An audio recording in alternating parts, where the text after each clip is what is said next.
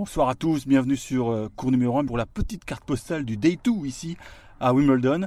Une carte postale que j'ai pas pu enregistrer en extérieur parce que, euh, comme on dit ici, euh, it's raining cats and dogs. Il pleut, il pleut, il pleut intensément. Donc, c'est une petite pastille, une petite humeur qui est doublement humide parce qu'il a plu sans discontinuer, ça je vous l'ai dit. Et il y a eu quelques larmes. Celle de Jérémy Chardy qui a mis un terme à sa carrière professionnelle en simple, ou plutôt c'est Alcaraz qui a mis un terme à la carrière du Palois, mais la boucle est bouclée parce que tout avait réellement débuté sur le cours 18 en 2005 lorsqu'il avait remporté tour junior du Championships face au Néerlandais et Robin Haze et donc tout s'est achevé ce mardi sur un cours beaucoup plus prestigieux, le cours numéro 1 où il avait été programmé et donc il avait la chance de bénéficier du toit. Le Palois s'est battu comme un guerrier pour finir sa carrière sur un cours, parce que je rappelle qu'il avait été opéré du genou droit en juin 2022. Euh, et donc il a eu la chance d'être confronté au numéro mondial. On a eu peur, franchement on a eu peur qu'il prenne une fessée parce que l'Espagnol, euh, qui était vraiment sans pitié, a remporté les deux premiers sets en seulement 54 minutes, 6-0, 6-2. Là on s'est dit aïe aïe aïe, euh, la fête va être gâchée. Mais heureusement la troisième manche a été beaucoup plus accrochée. Jérémy Chardy a même eu un, un break d'avance. Bon, un break qui n'a pas tenu très longtemps, comme il l'a il dit en rigolant. Mais euh, finalement, il s'incline 7-5 au troisième set. Et ce qui est le, plus important pour lui, pour, euh, pour ses souvenirs, pour ses enfants, ou son enfant ou ses enfants, euh, c'est qu'il a reçu une formidable ovation en quittant le cours. On l'écoute là-dessus. C'est toujours sympa de, de finir avec les gens t'applaudissent. en plus, il y avait comme j'ai dit, toute ma famille. Euh, il y avait mon fils qui était là. C'est, euh, j'étais, euh, j'étais content, je, me sentais bien. Et puis j'ai tourné la tête, j'ai vu ma femme et mon fils et, ça, je me suis mis un peu à pleurer. Et donc, voilà, mais c'était cool. J'étais content qu'il puisse être avec moi pour, partager ce, ces émotions. Comme j'ai dit, j'ai, essayé de vraiment de revenir par rapport à mon genou pour essayer de finir sur le cours. Et puis voilà, c'est une décision que, que j'ai prise. Je suis d'accord avec moi-même. Je, suis content de ce que j'ai fait pendant ma carrière. J'ai joué tout. Il manquait les jeux. Je les ai joués à Tokyo. Donc, euh, donc voilà, j'étais content. Et puis, euh, j'ai déjà commencé à, à, travailler avec Hugo. Donc, euh, je, je, le coach aussi. Donc, le temps n'est pas fini pour moi. non, je le vois pas comme, comme une petite mort. C'est, je, je suis content d'avoir pu réussir à, à, finir sur le cours. Et voilà, j'ai été jusqu'au bout. Et je sais que quoi qu'il arrive physiquement, je, je pourrais pas revenir à mon meilleur niveau. Donc à partir de là, euh, c'est difficile, sans objectif, c'est difficile de jouer au tennis, enfin pour moi. Oui, alors une heure après le, le 605e et dernier match de sa carrière, euh, Jérémy euh, Chardy avait séché ses larmes, Michette. il était disponible, les blagueurs devant les, les journalistes français qui étaient présents ici à, à Wimbledon, dans la petite salle de presse où, où il a été interrogé longuement. il est même venu dans la cabine RMC pour faire un direct dans l'émission de, de Benoît Boutron. Donc vraiment, il n'y avait pas du tout de de larmes, pas du tout de d'aigreur. Non, c'est, il a passé un, bon moment. Il fallait que ça se termine. Ça s'est, ça s'est bien terminé.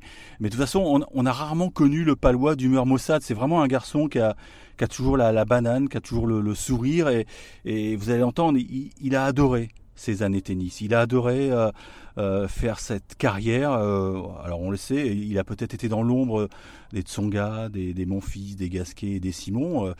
Son pic de classement, ça a été 25e mondial. Il a qu'un titre à son palmarès, certes, mais il a atteint quand même un quart de finale en Chelem. Il a, il a brillé à Roland Garros. Il a battu Federer euh, sur le cours central du Foro Italico à Rome. Donc il y a quand même des, des bons moments euh, vécus par le Palois. Il a été toujours très bon sous le maillot bleu de l'équipe de France de, de Coupe Davis. Alors quand, tu quand on lui a demandé de, bah, de ressortir le pic de sa carrière, ça n'a pas été évident.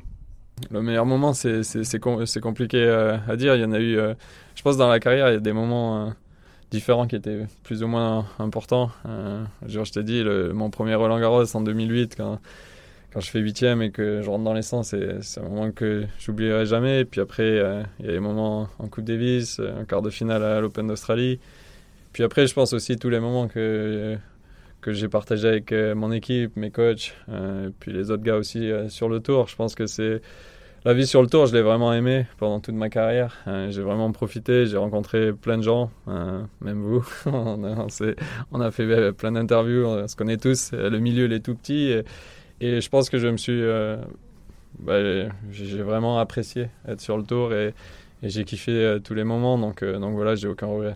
Eh bien nous, on va, on va le regretter, je vous le dis franchement, parce que même si on va encore le croiser, hein, Jérémy Chardy a, a bien préparé son, après-carrière.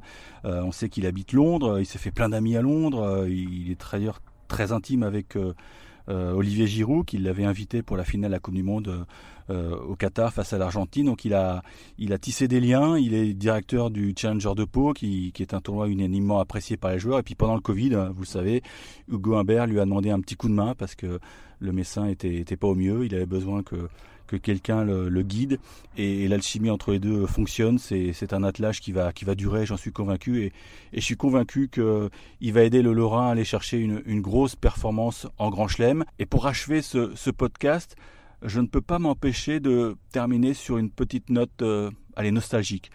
Parce que Jérémy Chardy est l'un des huit bleus à avoir remporté la, Coupe Davis en 2017 face à, la Belgique. Enfin, c'était sur toute la campagne, bien sûr. Hein.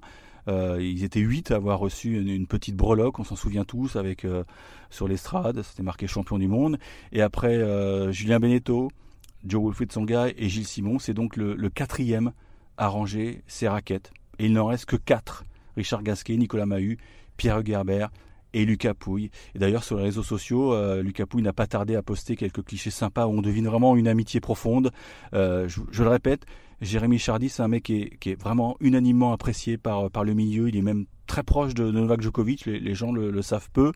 Euh, il a vraiment une relation particulière avec, avec le Serbe. Et donc, Jim, pour les intimes, on lui souhaite bon vent. On lui souhaite bon vent et, et je suis sûr qu'on le reverra. Voilà, c'est la fin de ce podcast de Day 2, un Day 2 arrosé. Ciao ciao, à demain. On espère que le soleil va, va revenir parce que là, les ordinateurs, ils ont pris un retard considérable.